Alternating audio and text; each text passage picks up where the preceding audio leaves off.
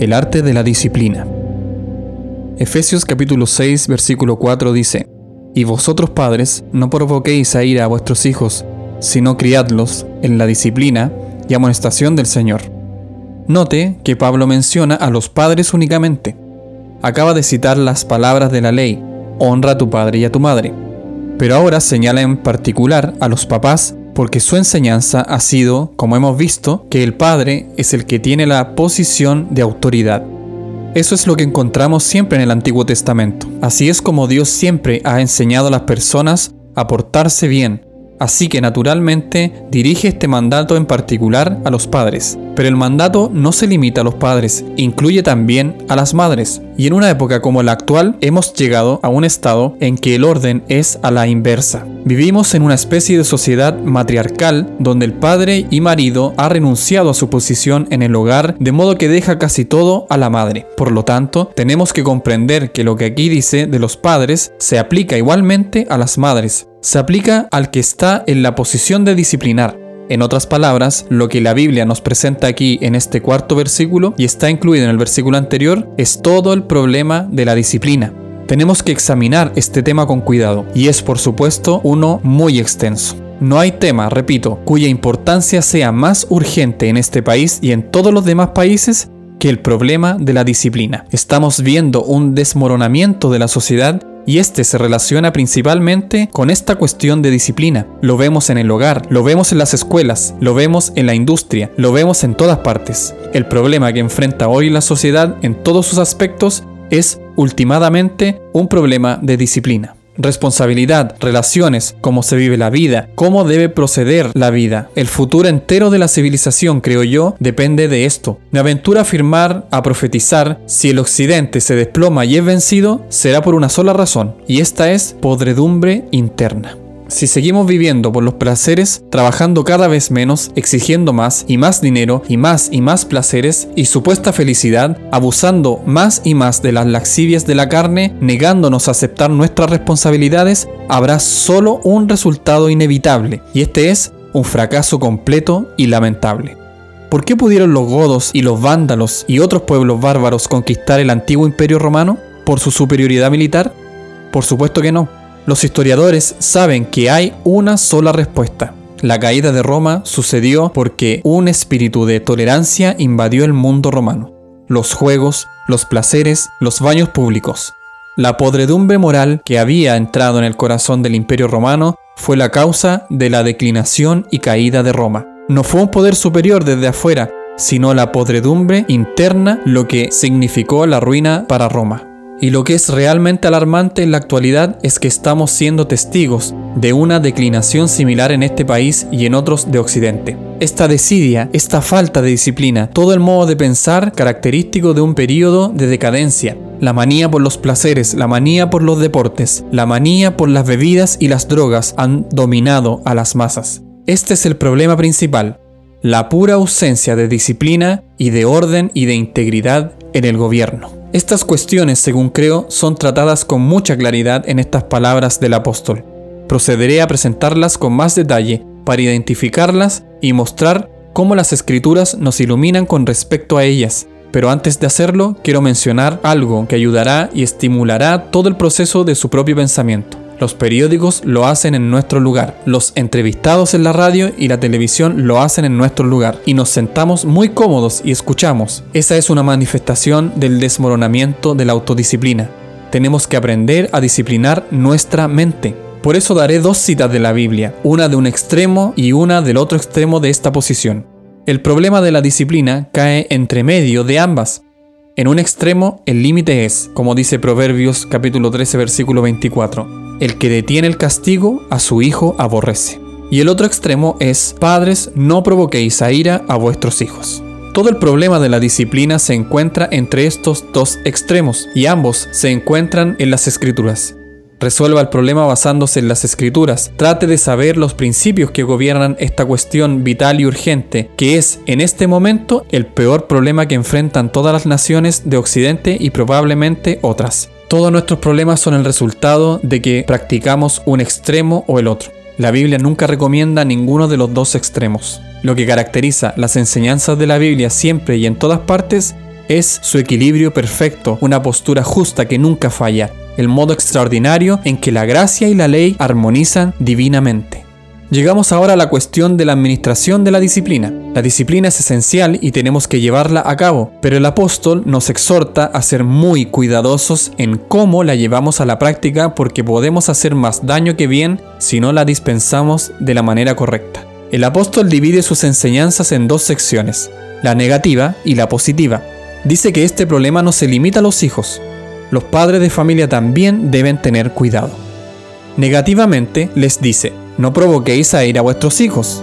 Y positivamente dice, criadlos en disciplina y amonestación del Señor.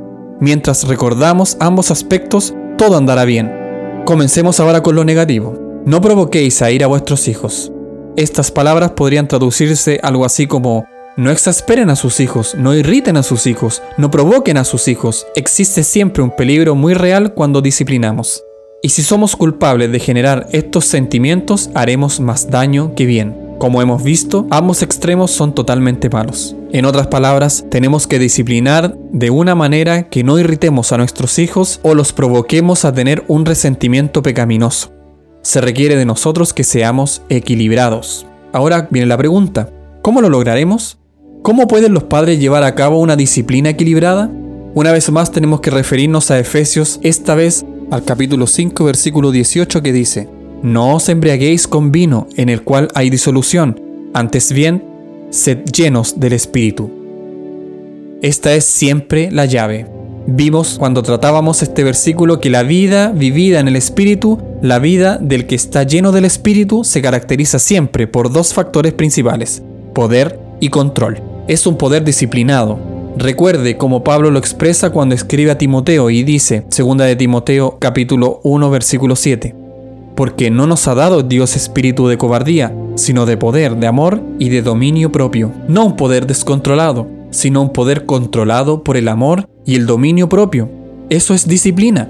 Esa es siempre la característica del hombre que está lleno del espíritu. Entonces viene la otra pregunta, ¿cómo entonces aplicaremos disciplina? Este debe ser el primer principio que gobierna nuestras acciones. No provoquéis a ira a vuestros hijos. No podemos aplicar una disciplina verdadera a menos que podamos poner en práctica nosotros mismos dominio propio y autodisciplina. Las personas que están llenas del Espíritu siempre se caracterizan por su control. Cuando disciplina usted a un niño, primero tiene que controlarse a sí mismo. Si trata de disciplinar a su hijo cuando ya perdió la paciencia, ¿qué derecho tiene de decirle a su hijo que necesita disciplina cuando resulta obvio que usted mismo la necesita? Tener dominio propio, controlar el mal genio, es un requisito esencial para controlar a otros. Así que el primer principio es que tenemos que empezar con nosotros mismos. Tenemos que estar seguros de que estamos controlados, no alterados. Tenemos que ejercitar esta disciplina personal, o sea, el dominio propio que nos capacita para ver la situación objetivamente y manejarla de un modo equilibrado y controlado. Qué importante es esto. El segundo principio se deriva en cierto sentido del primero. Si el padre o la madre va a aplicar esta disciplina correctamente, nunca puede hacerlo caprichosamente. No hay nada más irritante para el que está siendo disciplinado que sentir que la persona que le aplica es caprichosamente inestable y que no es digna de confianza porque no es consecuente. No hay cosa que enoje más a un niño que tener el tipo de padre que un día, estando de buen humor, es indulgente y deja que el chico haga casi cualquier cosa que quiere, pero que al día siguiente se enfurece por cualquier cosa que hace. Esto hace imposible la vida para un niño. Un progenitor así, vuelvo a repetirlo, no aplica una disciplina correcta y provechosa, y el niño termina en una posición imposible. Se siente provocado e irritado a ira y no tiene respeto por este progenitor. Me estoy refiriendo con esto no solo a reacciones por haber perdido la paciencia, sino también a su conducta. El padre que no es consecuente con su conducta no puede realmente aplicar disciplina al hijo. El padre que hace una cosa hoy y lo opuesto mañana no puede aplicar una disciplina sana. Tiene que ser sistemáticamente constante, no solo en las reacciones, sino también en su conducta. Tiene que haber una modalidad constante en la vida del padre, porque el hijo siempre está mirando y observando, pero si observa que la conducta de su padre es imprevisible y que él mismo hace lo que le prohíbe a su hijo que haga, tampoco puede esperar que éste se beneficie de la aplicación de tal disciplina. Otro principio importante es que los padres deben estar dispuestos a escuchar el punto de vista de su hijo. No hay nada que indigne más al que está recibiendo una disciplina que sentir que todo el procedimiento es totalmente irrazonable. En otras palabras, es un padre realmente malo el que no toma en consideración ninguna circunstancia y que no está dispuesto a escuchar ninguna explicación. Algunos padres y madres en un anhelo de aplicar disciplina corren el peligro de ser totalmente irrazonables. El informe que recibieron acerca de su hijo puede estar equivocado o haber circunstancias que desconocen, pero ni siquiera dejan que el niño les dé su punto de vista ni ninguna clase de explicación. Es cierto que el niño puede aprovecharse, pero lo único que estoy diciendo es que nunca debemos ser irrazonables. Permita que el niño presente su explicación y si no es una razón válida, puede castigarlo por eso también, al igual que el hecho particular que constituye la ofensa. Pero negarse a escuchar y prohibir todo tipo de respuestas es inexcusable. Tal conducta es incorrecta y provoca ira a los hijos. Es seguro que los exasperará e irritará llevándolos a una actitud de rebeldía y de antagonismo. Esto lleva inevitablemente a otro principio, y este es el último. La disciplina nunca debe ser demasiado severa. Este quizás sea el peligro que enfrentan muchos buenos padres de familia en la actualidad. El peligro es estar tan profundamente influenciado por la repugnancia que le produce la sociedad que se van a este otro extremo y son demasiado severos. Lo contrario a no disciplinar para nada no es la crueldad, sino que es una disciplina equilibrada, es una disciplina controlada. Permítame resumir mi argumento. La disciplina debe ser aplicada siempre con amor, y si no puede usted aplicarla con amor, no lo intente. En ese caso, necesita mirarse usted mismo primero. El apóstol ya nos ha dicho que digamos la verdad con amor en un sentido más general, pero lo mismo se aplica aquí. Hable la verdad, pero con amor.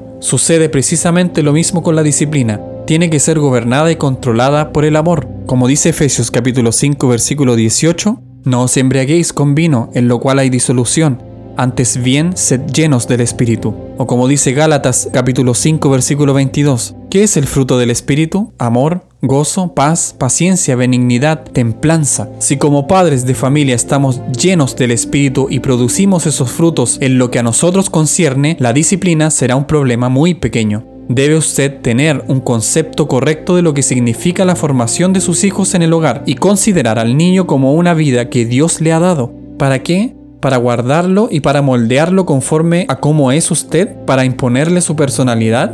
De ninguna manera. Dios lo puso a su cuidado y lo ha encargado para que su alma pueda llegar a conocerle y a conocer al Señor Jesucristo.